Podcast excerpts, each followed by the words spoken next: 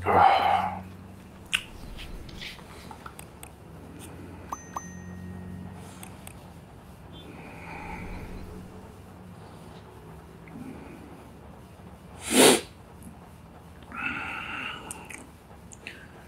dia, bom dia, bom dia, bom dia.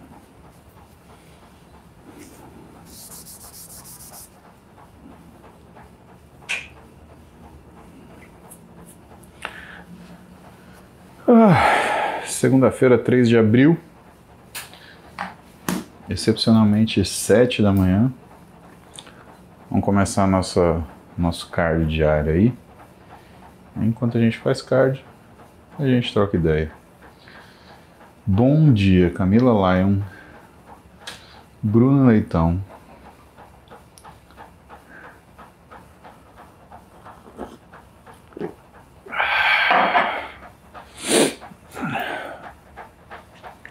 Dia, Portugal. 11 da manhã lá. E aí? Ah. Lu Carvalho. Essa semana a gente se vê, hein, Lu? Ai,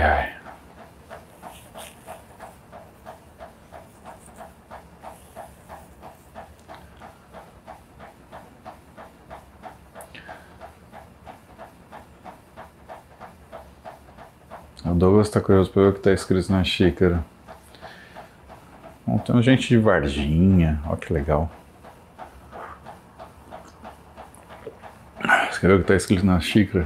Está escrito isso daqui, Douglas. Tá muito. Muita delicadeza.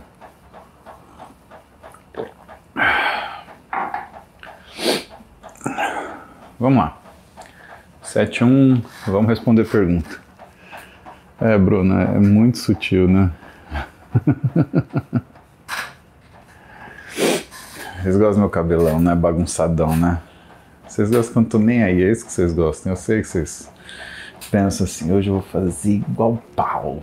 Eu vou acordar e vou pentear o cabelo, vou tocar um foda-se pra todo mundo que tem aquele cabelinho engomadinho. Vocês pensam isso? No fundo vocês pensam isso.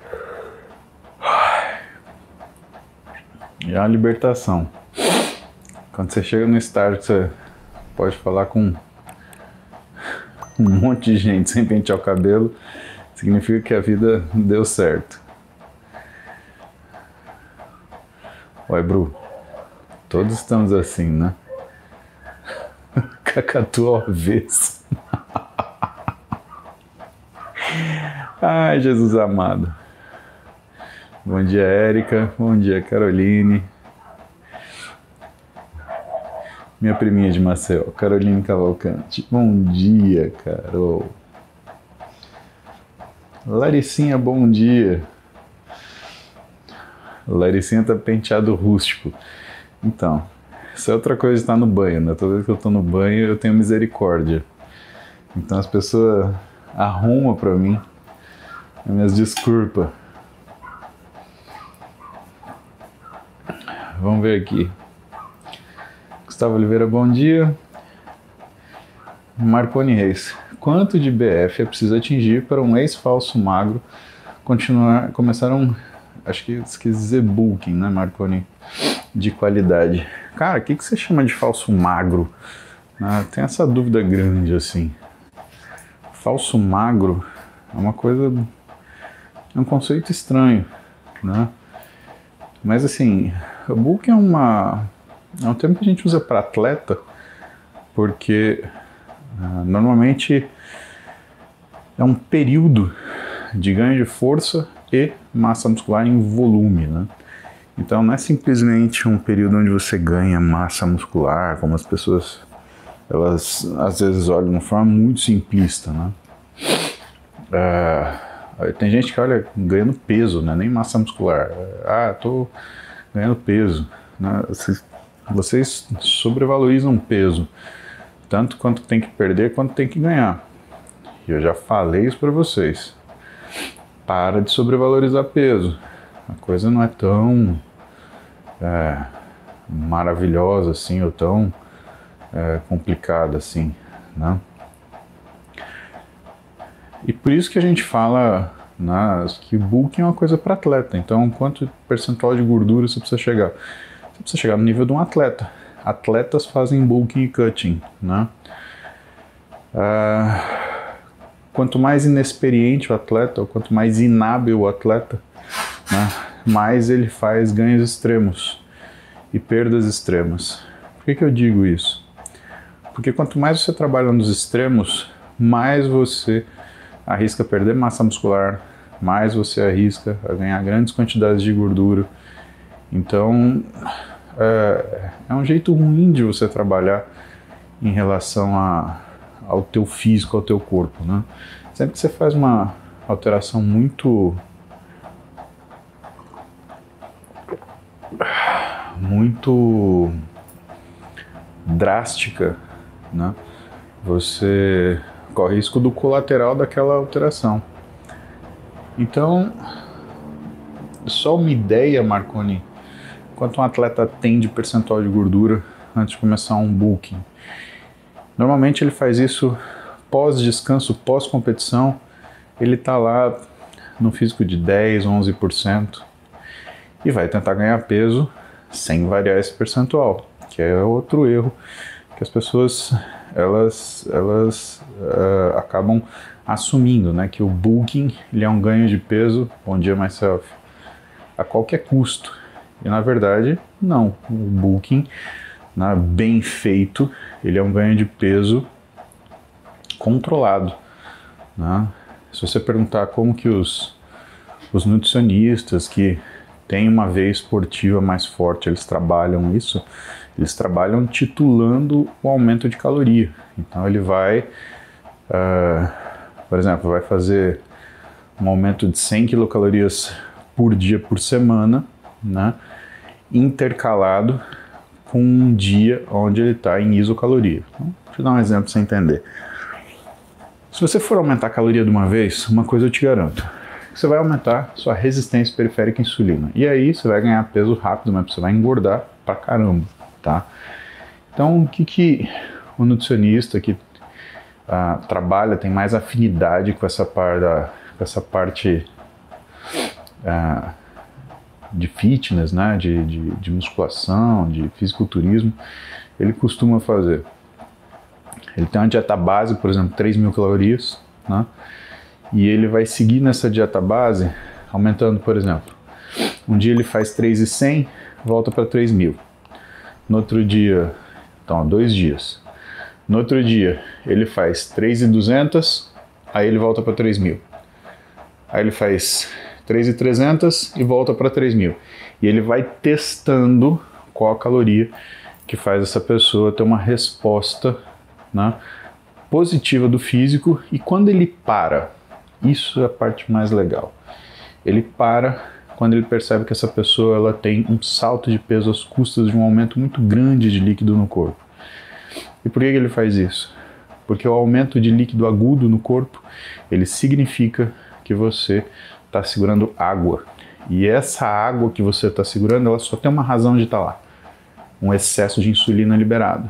Então, significa que se ele se insistir ali naquela situação, o que vai acontecer é ele gerar ou manter essa resistência periférica à insulina, que vai fazer ele começar a engordar de uma forma tardia e de forma crônica vai fazer ele perder massa muscular. Por isso que né, o bulking ele não é uma coisa muito não é uma coisa muito fácil de você trabalhar. Né? Por isso que eu falo para vocês, cara, não tenta copiar o que atleta faz, tá? Porque ah, o atleta de fisiculturismo ele tem uma série de situações condicionais, uma série de senões que fazem com que a vida dele seja muito especial. Eu indico vocês. É...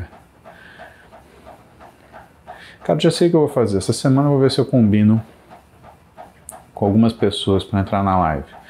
O Renato, o Júlio, né? Ah, o Felipe Franco. Por quê?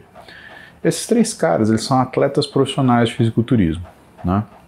E o que é muito interessante? Eles não têm uma vida de atleta típica, eles têm obrigações de trabalho que são além do esporte. Bom dia, Thaís. Então, o que, que acontece?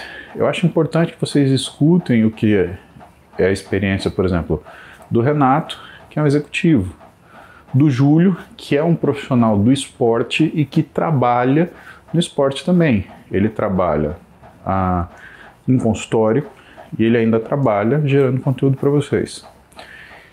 E ainda tem o Felipe Franco, que trabalha né, em relação, que é um profissional do esporte, mas que hoje ele está trabalhando em um cargo executivo público. Né? Então, o que, que acontece?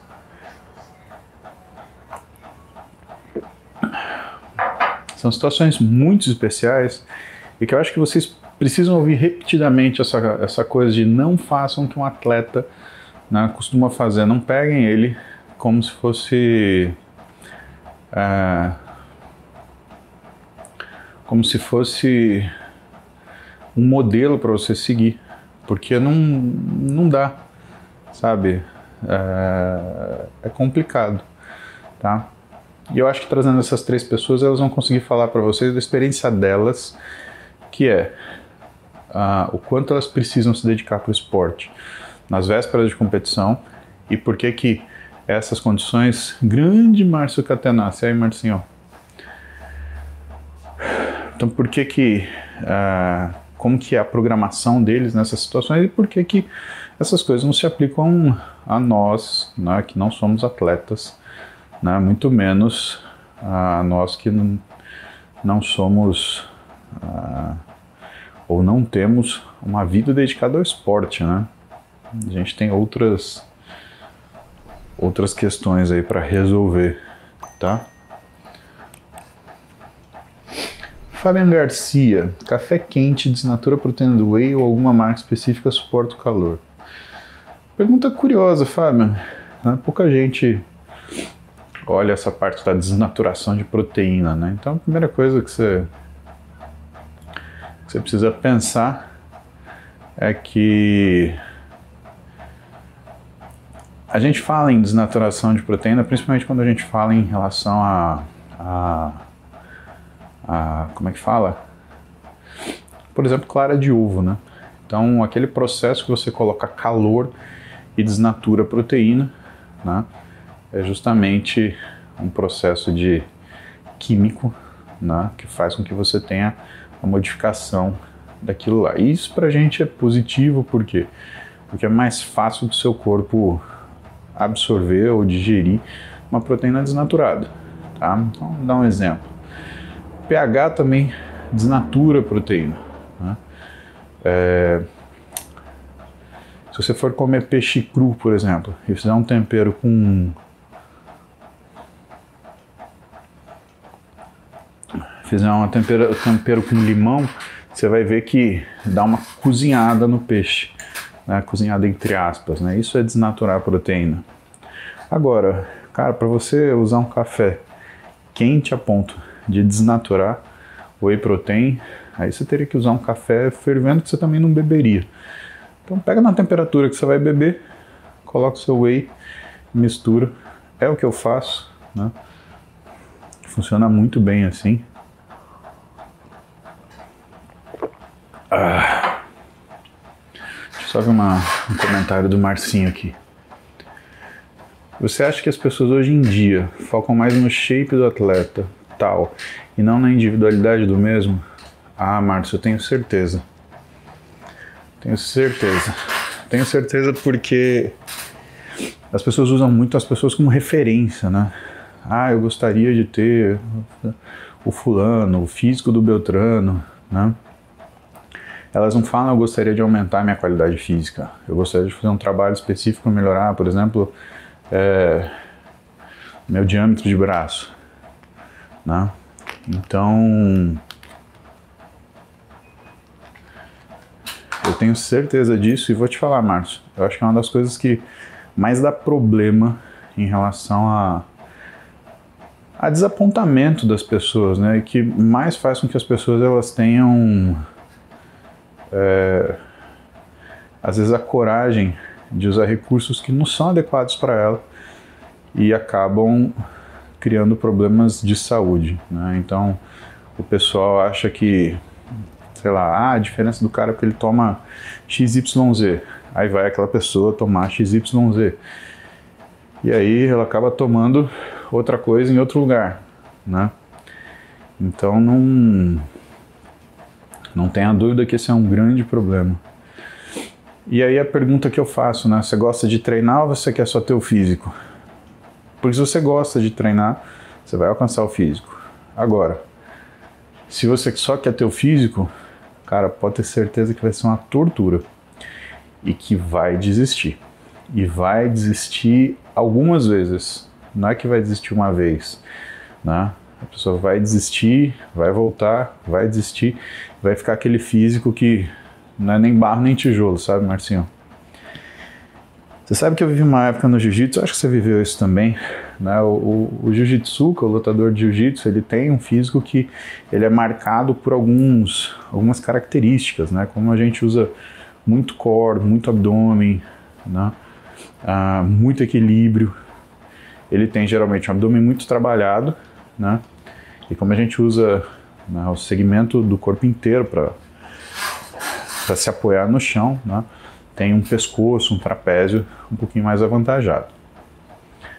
E eu lembro que em uma determinada época eu via gente entrar no treino de jiu-jitsu, ah, eu queria ficar físico igual do fulano de tal, que era uma época que tinha lutadores muito famosos, né? A gente não tinha essa quantidade de lutador que tem hoje no UFC. E o UFC ele era uma coisa que tinha lutadores de um estilo, né? De um estilo apenas. Então, hoje o UFC são praticamente guerreiros, né? Os caras estudam tudo. Né? O cara faz Muay Thai, boxe, Jiu-Jitsu. Obrigatoriamente ele faz boxe e Jiu-Jitsu, né? Ele faz uma matéria em pé e uma matéria de submissão, né? Mas lá atrás, muito tempo atrás, foi uns 20 anos atrás, não era assim, né? Você tinha uma a, você tinha uma divisão, as pessoas elas tinham é, uma característica, né, que era determinada pelo esporte que elas vinham. E muita gente, muito assim, eu vi gente o suficiente entrar no treino de jiu-jitsu porque queria fazer um físico X. E cara, você imagina o seguinte: se já é difícil você, na academia, que é um local apropriado para você construir o seu físico já demora. Imagina treinando jiu-jitsu, que é uma luta, que você vai desenvolver esse físico como um efeito colateral e muito tardio, muito crônico da luta, né? Para você para você quanto tempo demora para você chegar nesse físico. Então, é essa situação, né? É essa é essa condição, né? Então eu acho que ainda tem isso, sabe, Martinho? Eu acho que tem essa coisa da galera focar no atleta em vez de focar em si. Eu acho que essa é, é o X da questão. Só curioso, né? Faixa. Sei que eu desencanei de faixa, né? Porque quando eu entrei na faculdade, eu tava para pegar a faixa roxa. E aí eu entrei né? Fui graduado para roxa e eu fiquei seis anos na faixa roxa porque eu disputava competição, né? Então você fala, ah,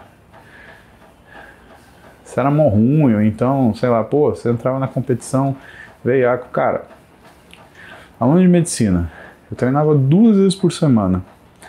Eu competia com gente que treinava todo dia, inclusive final de semana, das outras faculdades né? porque a FUP não era só a faculdade de medicina, eram todas as faculdades, eu disputava a FUP. E na FUP eu disputava com o cara que fazia biblioteconomia à noite, administração diurno, educação física. E, meu, principalmente no curso de educação física, né, era brabo, porque muitos dos caras que entravam para educação física, eles eram atletas e entrava para educação física para complementar a formação. Aliás, muitos caras do jiu-jitsu, né, eles entravam para educação física, faixa preta, eles poderem dar aula de jiu-jitsu, porque eu peguei justamente essa transição onde para você dar aula de luta, você tinha que ser formado em educação física, né? E cara, era muito complicado. Então eu falava, bom, para eu conseguir ficar no mesmo nível desses caras, eu tenho que ficar na faixa que eu tô. Ah, não adianta. Aí eu troco de faixa, o que, que, vai acontecer? Eu vou competir com um cara que tem muito mais experiência do que eu. Não, não tem condição. Então eu fiquei na faixa roxa seis anos, né? Até competir minha última competição pela, pela faculdade. E aí.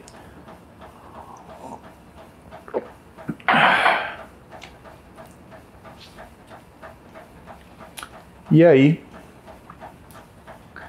Eu. Aí eu parei com jiu-jitsu, porque, cara, entrei em residência e eu tive que escolher o que eu ia fazer, né? E eu não conseguia mudar o horário da aula de jiu-jitsu. Né? A aula de jiu-jitsu na faculdade era de terça e quinta, das 8 às 10. Né? E, cara, na residência, principalmente no primeiro ano, quando você tem tempo real, você quer dormir, você não aguenta fazer outra coisa. E essa é a história do jiu-jitsu. Onde eu volto? Né? Estou programando isso. Vitória Zanin. Bom dia. Estava em processo de emagrecimento, nutri-treino, porém descobri ontem que estou grávida. Devo parar? Tive dois abortos espontâneos nas gestações passadas. Vou marcar obstetra hoje. Não, Vitória. Eu acho que você tem que adequar o seu treino e a sua dieta para essa situação de gestante, tá? Primeiro porque se você está no processo de emagrecimento, se você voltar ao seu padrão de alimentação anterior, você vai conseguir fazer uma resistência à insulina e aí é risco para sua gestação. O teu treino, ele garante que você tenha captação periférica de glicose, tá? Isso daí faz com que você tenha uma gravidez saudável, tá? E eu preciso que você lembre uma coisa muito importante. Saúde do seu filho é responsabilidade sua, tá? Porque se você entrar com síndrome metabólica na gravidez, muito provavelmente vai ter um filho que é obeso. E claro que ele não vai manifestar isso nos primeiros anos de vida, né? Mas ele vai manifestar isso muito precocemente. Cara, se eu soubesse a responsabilidade que é ter um filho quando você tem uma condição metabólica né, vigente, você ia uh, prestar muito mais atenção nessas coisas. Se você já teve dois miscarriage, né, dois, dois abortos espontâneos aí uh, em situações passadas, primeiro, eu imagino que você deve ter feito uma, um, uma pesquisa genética para entender se isso não é alguma coisa uh, sua e do seu marido, porque o aborto espontâneo ele tem muito do que é questões genéticas. E segundo, é rever o que é a tua questão de saúde para ver se você está 100% saudável para carregar uma gestação, tá? Então, por favor, Vitória, seu bem, bem do seu bebê, né? Só ajusta essas coisas para que você possa ter uma gravidez saudável, né? E, eu, e aí, pensando que você agora é responsável também pela saúde do seu filho que está para nascer, tá? Hércules Dantas, Gostaria de te agradecer pelos seus conteúdos que me ajudaram no último gás para terminar o mestrado. Que bom, parabéns, Hércules. Feliz por você. Aumentei 20 quilos no processo, mas agora estou focado em me reequilibrar. Sete já foram, agora é continuar no processo. Perfeito. Né? Sabe como é que chama essa, essa qualidade, Hércules? Resiliência. É sensacional que você esteja. Como é que fala? Que você esteja desenvolvendo isso. Né? É o que você mais precisa para acertar seu físico, sem dúvida nenhuma. Deixa eu ver uma perguntinha no Instagram aqui. Rízia da Silva, como voltar a treinar no pós-parto sem diminuir o leite? Suplementar é válido? Parei de treinar durante a gestação. Então, Rizia, você tem que fazer é controlar o que é intensidade e volume. E se você está voltando a treinar, né, óbvio que você tem que ter um processo para isso. E esse processo, melhor forma, é você ter um profissional de educação física tratando de você, tá? É... Que começa a acontecer? Você tem duas coisas que são importantes aí para você voltar agora. Primeiro, você veio de uma condição de uma grande produção hormonal por conta da gravidez. Então, é um momento importante para você se cuidar. Segundo,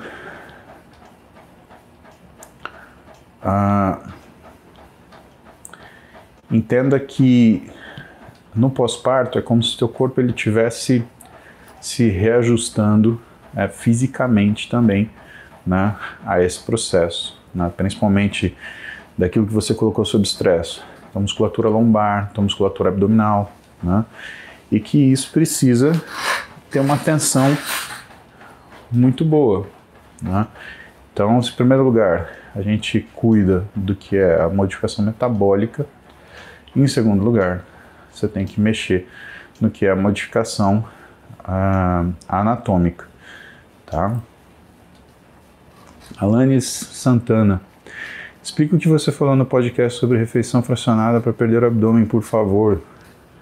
Isso, Alanis, isso é um, uma, uma conversa longa, mas é assim. Ah, imagina que a gente tem uma necessidade de caloria para ser entregue por dia, tá? E essa quantidade de caloria, ela precisa ser entregue de uma forma ah, dividida ao longo do dia para que você não crie duas coisas. Primeiro, um momento onde você tem um excesso de consumo calórico e segundo, um momento onde você tem restrição calórica, tá? Claro que você pode fazer isso de uma forma organizada e você está fazendo um método de jejum intermitente. Dá para fazer isso. Agora, a maioria das pessoas faz isso de forma desorganizada. E aí o que você está fazendo, na realidade, é uma carência nutricional intermitente. E aí a coisa fica muito complicada, tá? Só para você entender mais ou menos o que, que muda na tua vida. Vamos pegar um exemplo mais simples, né? Ah, vamos falar de água. Vamos supor que você tome o equivalente a 2 litros de água por dia, tá? E aí você vai fazer o seguinte, você vai ficar o dia inteiro sem beber água e quando você chegar em casa, você vai tomar esses 2 litros de uma vez. Tentou imaginar essa situação? Percebe que dificilmente você vai conseguir fazer isso e dificilmente isso vai fazer com que você se sinta bem? E por quê? Uma razão muito simples. Né? Você vai passar sede o dia inteiro e à noite você não vai conseguir tomar essa água toda, né? você não vai conseguir engolir tudo isso. Né? Então, a mesma coisa funciona com a refeição, mas com a refeição é mais complicado, né? porque o que, que acontece com a, com a com a refeição, né, que é diferente da água. A água não tem uma densidade calórica, a refeição tem. A água tem um volume, né? Então você beber 500 ml de água né, é igual sempre. Agora, você comer 400 gramas de comida, dependendo do que você está comendo, não, não é igual. E isso daí é a chave de você entender por que, que a gente precisa fracionar. Mas assim, isso é uma coisa que é estudada desde 1950, tá? E que se consolidou uma série de trabalhos. Então você fala assim, ah, mas precisa fracionar a refeição? Não precisa, mas é o melhor jeito. Ah, mas tem outro jeito, dá para emagrecer com, sei lá, três refeições por dia? Até dá, mas você vai passar mais perrengue. Então, o que eu fico pensando é um monte de gente querendo reinventar a roda, querendo. Né, e eu não sei porquê. Né, as pessoas têm essa necessidade de, de reinventar aquilo que está muito bem consolidado. Uma coisa é você contestar o que são as, o conhecimento vigente, produzindo conhecimento né, de uma forma que seja né, coerente. Né? Então eu quero falar que ah, fazer três refeições por dia é melhor do que seis. Então eu vou fazer um estudo né, e vou avaliar isso daí. Né? Outra coisa é você sair falando, ah, isso e dá, e não sei o que, né? Cara, tem que entender o seguinte: tudo dá para fazer. Dá para você tomar caju pulando corda? Dá. Dá para você beber creatina com cerveja? Dá, dá. Agora, a pergunta é: vai funcionar? Você vai se dar bem com isso? Ou você vai fazer uma coisa porque você está querendo teimar porque você quer que seja do seu jeito? Aí vai do quanto você está preocupado em pagar a conta, né? Porque a conta é tua, cara. A ideia é essa, né? Então, o plantio é opcional, mas a colheita é obrigatória. Então, a forma que você faz as coisas vai fazer que você colha resultados que nem sempre são resultados que você gostaria. E aí, aí temos um grande problema, né? Porque é engraçado, hoje as pessoas elas querem fazer um truco de artigo, né? Então fica aquela é porque o artigo era assim, o artigo é assado. E cara, sabe que é engraçado? Muitas vezes as pessoas que fazem isso, elas nem leram o artigo. elas leram, tipo, como é que chama aquilo lá? Leram o, o abstract, o resumo. E o artigo nem fala aquilo que a pessoa está querendo dizer. Mas elas têm essa mania. E e falta a sensibilidade na pessoa de ver com quem que ela está falando. Que é essa outra coisa. Né? Estudo e conhecimento é importante. Agora, se você não saber onde utilizar, né? É a história do tomate. Né? Conhecimento é saber que tomate é fruta. Sabedoria é saber que você vai comer ele na salada. Né? Então, essa o X da questão. Vamos voltar para o superchat.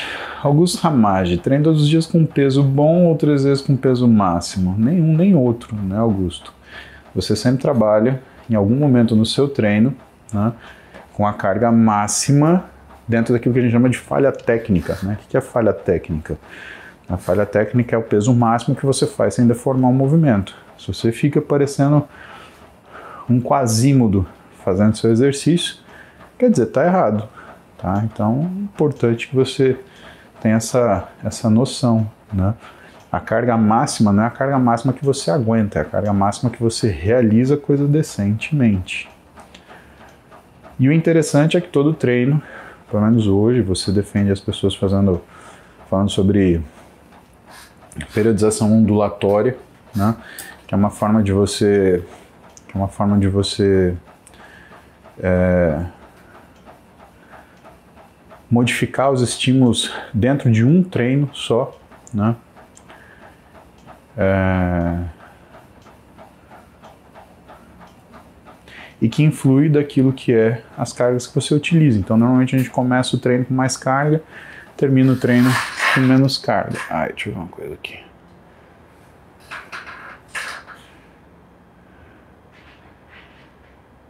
É, nunca vou conseguir entender isso. Sinai Experience. Ainda sobre a minha Liz Frank, dei uma baita sorte. Um ortopedista, professor na Universidade de Tel Aviv, especialista em pé, fratura, quinto metatarso, mais Liz Frank. Novembro de 2017. Ô, sequela. Cara, eu não entendi nada do que você escreveu, desculpa. Perdão.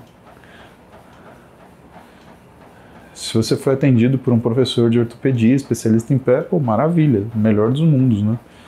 É isso daí. Kaline Silva. Pode fazer elevação pélvica ou qualquer outro exercício com bastante peso tendo DIL? Pode, Kaline, não vai cuspir o DIL.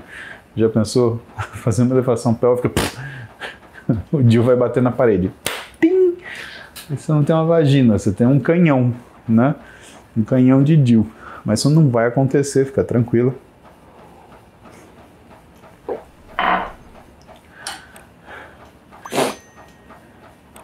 É, pode ser que em algum momento. Sei, eu nunca ouvi falar sobre deslocar o dia por causa de esforço, vou ser muito sincero para você, tá? Eu vou, eu vou perguntar para Carlinha, Carla Delácio Lopes. É minha referência para perguntar essas coisas. Vou perguntar para Carlinha se Dio desloca com essa facilidade assim. Mas a priori, Carlinha, né? Você não tem um cano de espingarda como vagina. Fique tranquila, né? Você não vai. Fiquei pensando agora. Você dá aquela Pega o cara. Ah, socorro! Tava olhando e não via. Lazarento.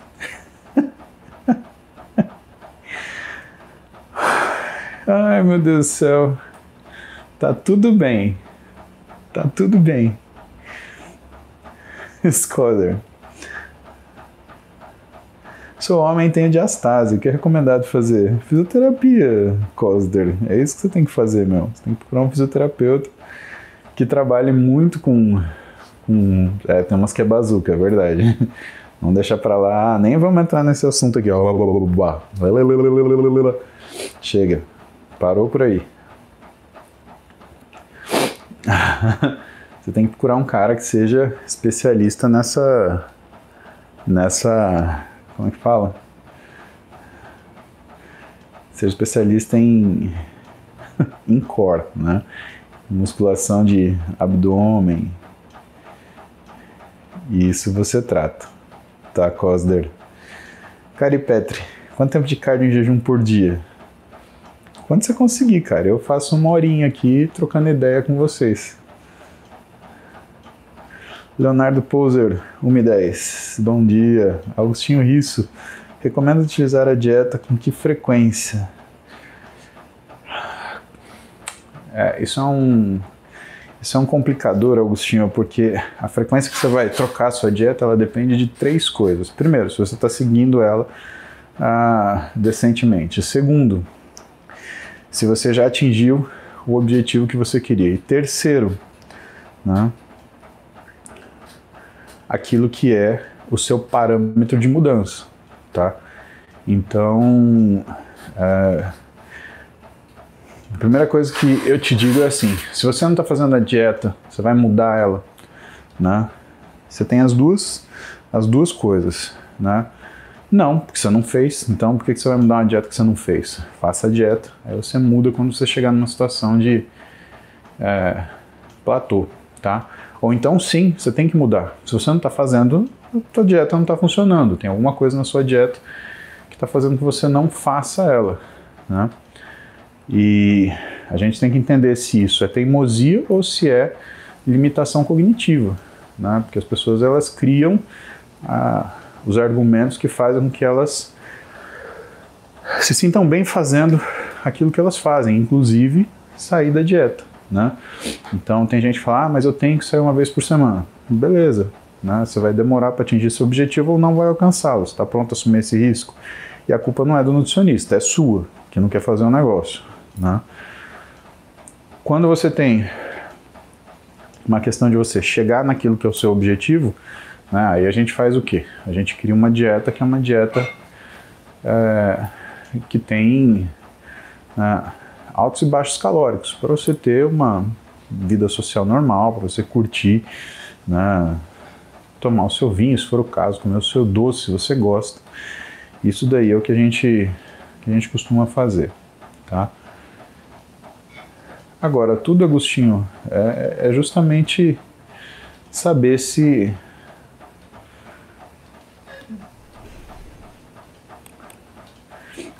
e com muita maturidade, né? Se você está fazendo aquilo que foi recomendado, tá? Porque dieta é uma coisa que a gente também busca uma, alteração crônica, né? Então você não vê no dia seguinte, você vai ver com três semanas, quatro semanas de dieta. Maria Rita, tem idade ideal, limite para engravidar? Tenho 35 anos. Não, o que tem, Maria Rita, é quanto mais é, idade você tem na gravidez, mais risco de doença genética você tem também, né? E aí, acima dos 30, né, aliás, acima dos 40, você começa a ter um risco muito grande de síndrome de Down, de outras alterações genéticas que possam acontecer. E tem uma outra coisa importante, né? Tá mais difícil você engravidar. Então, depois dos 40, você não ovula todo mês. Você vai ovular uma, duas vezes por ano, né? Então, é um desafio muito grande. Se você quer engravidar ainda, né, acho que o que é ideal é você congelar seus óvulos, né, porque cinco anos passam assim, ó. Principalmente se você não está em nenhum relacionamento, né? Então, se seu sonho é engravidar, congele seus óvulos e vive sua vida. E aí, quando chegar o momento disso acontecer, uma pessoa que você julgue que seja, ah, sei lá, que seja a pessoa que você mais reconhece como capaz de fazer uma família, constituir uma família com você, você descongela esse óvulo, você vai passar por um processo de inseminação artificial, né? e aí você vai ter seu filho com tudo muito bem planejado. Zootecnia em ação. Minha namorada está com 7 meses de gravidez, não faz exercícios. No final da gravidez pode fazer algo? Fiquei preocupado quando falou de metabolismo. Cara, é assim. Se você nunca fez exercício, não comece na gravidez. E se você sempre fez exercício, não pare na gravidez, tá? Eu acho que o que é mais sensato aí é, primeiro, ir na sua obstetra, sua obstetra, obstetra falar que condições que está essa gravidez, né? E começar fazendo um trabalho mais como se fosse começando praticamente numa fisioterapia, tá? Que é primeiro ver o que ela tolera de, de estímulo muscular e com muita paciência, com muita tranquilidade, né? E ajustando o que são as, os estímulos para ela até o dia que ela for ganhar o bebê, tá? Mas jamais comece alguma coisa do nada, tá? Você fala, ah, caminhada. Então, uh, o útero é suspenso em cinco ligamentos, né? Toda vez que você caminha, esses ligamentos fazem isso daqui, tá? Para cada passo que você dá. Isso pode trabalhar o colo, né? E pode provocar uma uma uma hora de parto precoce, né? Então não é uma coisa muito simples assim, tipo, ah, vou caminhar, né? Para a parte cardiovascular pode ser um pouco intensa, mas do ponto de vista biomecânico, para o útero, né, para aquilo que está lá dentro, não é uma coisa tão simples assim. Vocês gostam do meu cabelo, né? Ah, eu sei que vocês gostam. A Roberto falou mim, você tá parecendo um Wolverine. Eu falei assim, nossa senhora, tomara que isso seja um elogio. Rubens Droid. Fui diagnosticado com coração crescido. Fiz tratamento, posso voltar a treinar? Não sei. Né? Essas informações, Rubens, são muito jogadas, né? Um coração crescido. O que, que era? Uma hipertrofia concêntrica, excêntrica? Você tinha um coração de atleta? Você tinha um espessamento de parede? Você usou esteroide? Né? O que, que aconteceu? Meu conselho é que a pessoa que fez esse diagnóstico que te libere para o treino, explicando que condições que você apresenta. Você não ter problema.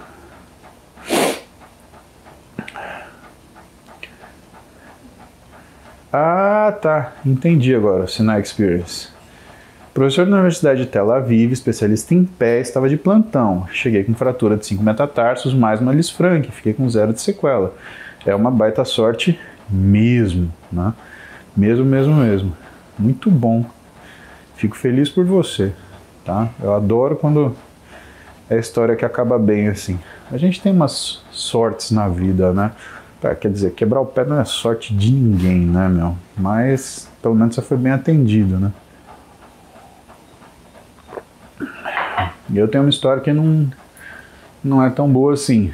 Né? Eu estava no quarto ano de medicina, eu ajudava meu pai na fazenda e era um domingo de manhã, eu peguei o cavalo e desci para ver se os boi estavam na no pasto certo, se não estava tudo certinho, né?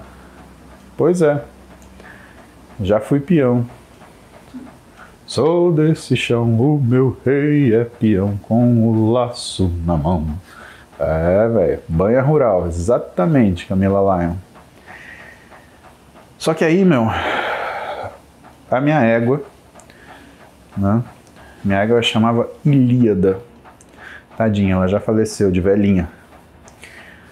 Era uma égua, cara, grande, vermelha, tinha uns 650 quilos. Ela escorregou numas pedras e aí ela empinou. E quando ela empinou, ela caiu para trás e ela caiu em cima de mim. E eu fraturei três vértebras. E naquele momento, né, que a água caiu em cima de mim, caiu a cavaleiro, né? Caiu no meio do meu corpo. Eu falei, cara, é o seguinte, se eu abrir a minha bacia, né? Provavelmente eu devo ter aí mais uns 20 minutos de vida, né? Porque eu tenho bastante sangue para sangrar. Mas eu preciso ver o que está acontecendo. Então eu apertei a minha bacia para ver se tinha aberto, né? E fiquei lá deitado. Reflexo de médico, né? Porque eu sabia que ia dar. Eu ia me lascar. E aí meu irmão chegou.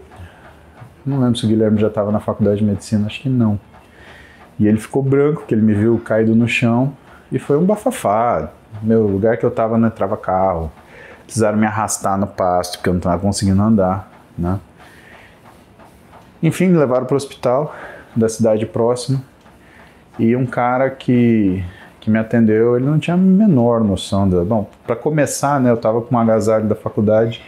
E aí o sujeito virou para mim e falou assim: Ah, você faz medicina? Eu falei: É, faço. Aí ele: Ah, não se preocupa não, que quando você estiver trabalhando você vai descobrir que o que você aprendeu está tudo errado. Eu falei: Hum. Começou bem. Aí ele virou para mim e falou assim: Você quer tomar um analgésico? Eu virei para ele e falei assim: Então, mas você vai me dar um analgésico antes de, eu, de, eu, de me examinar? Né? Como, é que, como é que é isso? Né? Como é que você vai saber o que, que eu tenho? Enfim, foi um desastre, um desastre. E eu nem vou falar mais porque já está uma briga essa questão de medicina hoje em dia, né? Quem está exercendo. Eu não vou tocar mais gasolina no assunto. Mas aí meu pai me enfiou na traseira do carro, né? Do jeito que deu. Tocou para São Paulo. Aí eu liguei pro Zé, pro Zé Carlos, né? Zé, o Zé acho que estava no R3 da ortopedia ainda. É, eu estava no quarto ano, o Zé acho que era R3. Zé, aconteceu isso, isso, isso, isso, isso, isso. Aí ele falou, vem direto para a escola. E meu pai foi para o Hospital São Paulo. E aí você vê quando o cara é bom, né? Era noite já. Meu pai parou o carro na, na entrada do pronto-socorro do Hospital São Paulo. Eu entreguei a radiografia, tava uma porcaria, para o Zé Carlos. Ele olhou contra o, o abajur da, da rua. Como é que chama aquele? O poste da, da, da rua. Ele olhou e falou assim: se fraturou L3, L4, L5. Eu falei, putz. E já guardou e já foi cuidar. Então, meu, faz muita diferença, muita diferença, né? E olha que o Zé nem é de coluna, né? O Zé, ele é ombro e cotovelo, né? Por mais que ele tenha feito ortopedia geral, ele sabe ortopedia geral, etc, né? Mas você vê que médico bom é médico bom, né? O quanto isso faz diferença na história da gente.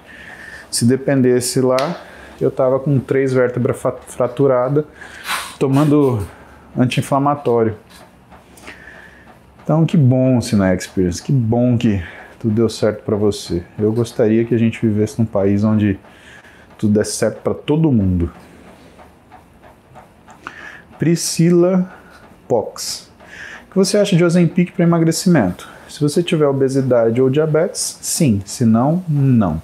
Tem uma amiga passando mal com isso e queria entender se é comum receitarem isso. Na verdade, é comum, mas na verdade também né, ele é restrito, ele é restrito. Ele tem a função dele melhor quando você tem ou obesidade ou diabetes. São as duas condições que você prescreve Ozempic. E quando não tem isso? Bom, você corre um risco gigantesco de você não. Como é que fala? De você não. Não conseguir comer direito Porque como você não vai conseguir comer comida, você vai sentir com o estômago cheio sempre, você começa a comer porcaria. Você começa a desviar o teu hábito alimentar para o hiperpalatável. Você não vai conseguir comer arroz, não vai conseguir comer feijão, carne, porque isso vai te dar uma sensação de de tá cheia. Sabe que você vai comer pastel, coxinha, e aí você vai engordar tomando Zempic, que é a pior das coisas, você vai perder massa muscular e ganhar tecido gorduroso. Pensa numa desgraça. Então não, não é, não deveria ser comum prescrever o Zempic para emagrecer se você não tiver obesidade, síndrome metabólica ou diabetes.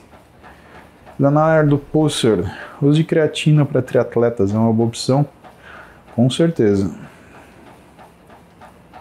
Camila Santos, confusão mental, mas pior rendimento no treino com Saxenda, normal. Então, se você está usando Saxenda, treinar intenso é uma coisa que é, é praticamente impossível, Camila. Principalmente se você não tiver obesidade, resistência à insulina e diabetes. Se você não tem nenhum desses e está tomando porque você acha que o Saxenda é uma droga que vai te trazer um emagrecimento estético, pelo contrário, né? você vai ficar toda flácida, porque a primeira coisa que ele bate é na musculatura. E outra, lembra que ele. Hoje a gente fala de face de Ozempic, né? Por quê? Porque seu rosto, o que segura a sua expressão é a musculatura, né? Essa musculatura ficando flácida, você fica parecendo que saiu de um campo de concentração e não que está fazendo dieta. Então eu acho que não é normal não, Camila, principalmente você está tendo confusão mental, coração Hora de repensar a estratégia. Pablo Santiago, bom dia. Vinícius Soares de Faria. Perdi 40 quilos, fiz abdominoplastia, mas não consegui dinheiro fazer a lipo. O que eu faço? Quais os benefícios da natação para musculação?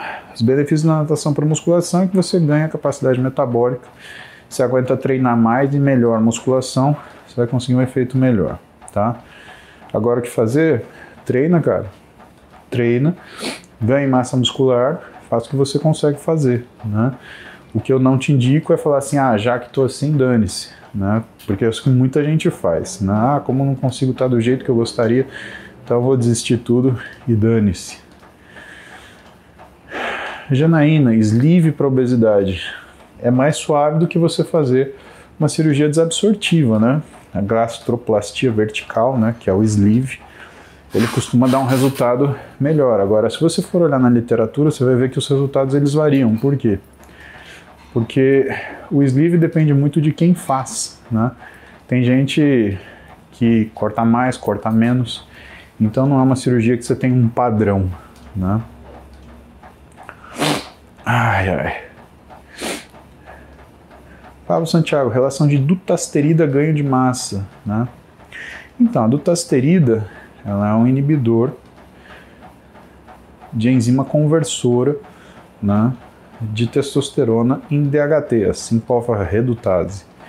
Isso pode atrapalhar no ganho de massa, porque ou diminui o que é a ação muscular da testosterona, ou, né, o que pode acontecer também, diminui o que é a sua disposição, porque tem alguma ação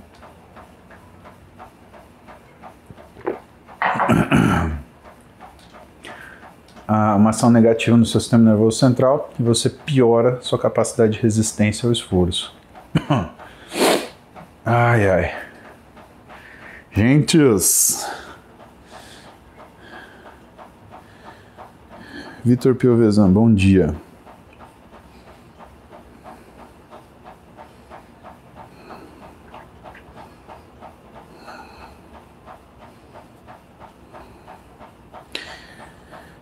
Juninho Teis, oi de novo.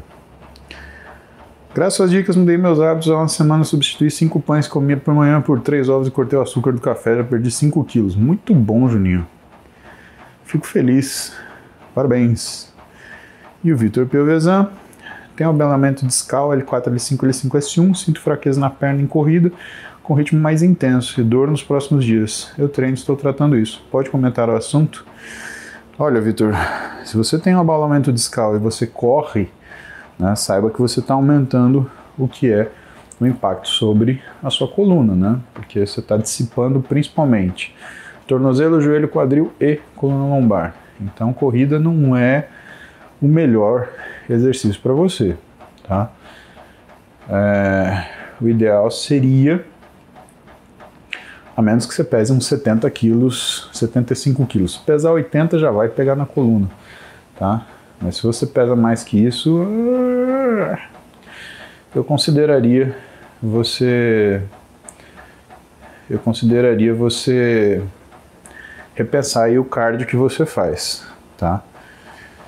Não abandonar a corrida de vez, mas em vez de você treinar a corrida como se fosse um, um aeróbio constante, né? Fazer, por exemplo, o treino de tiro. É, por mais que você corra rápido, você tem um tempo mais limitado, né? Ou então um HIIT, por exemplo, né?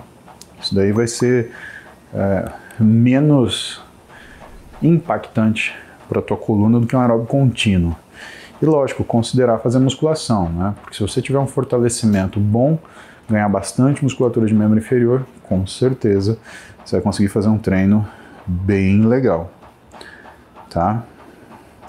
Gente, eu preciso ir porque hoje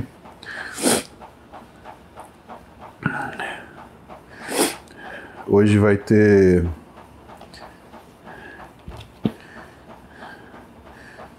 Hoje eu vou estar no Morning Show, tá? Então vocês vão me ver no Morning Show. Eu preciso ir treinar para dar tempo de fazer tudo. Como vocês sabem, fechou, acabou.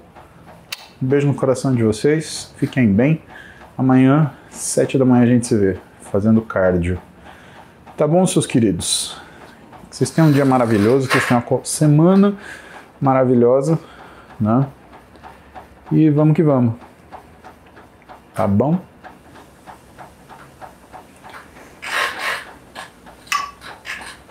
57 minutos.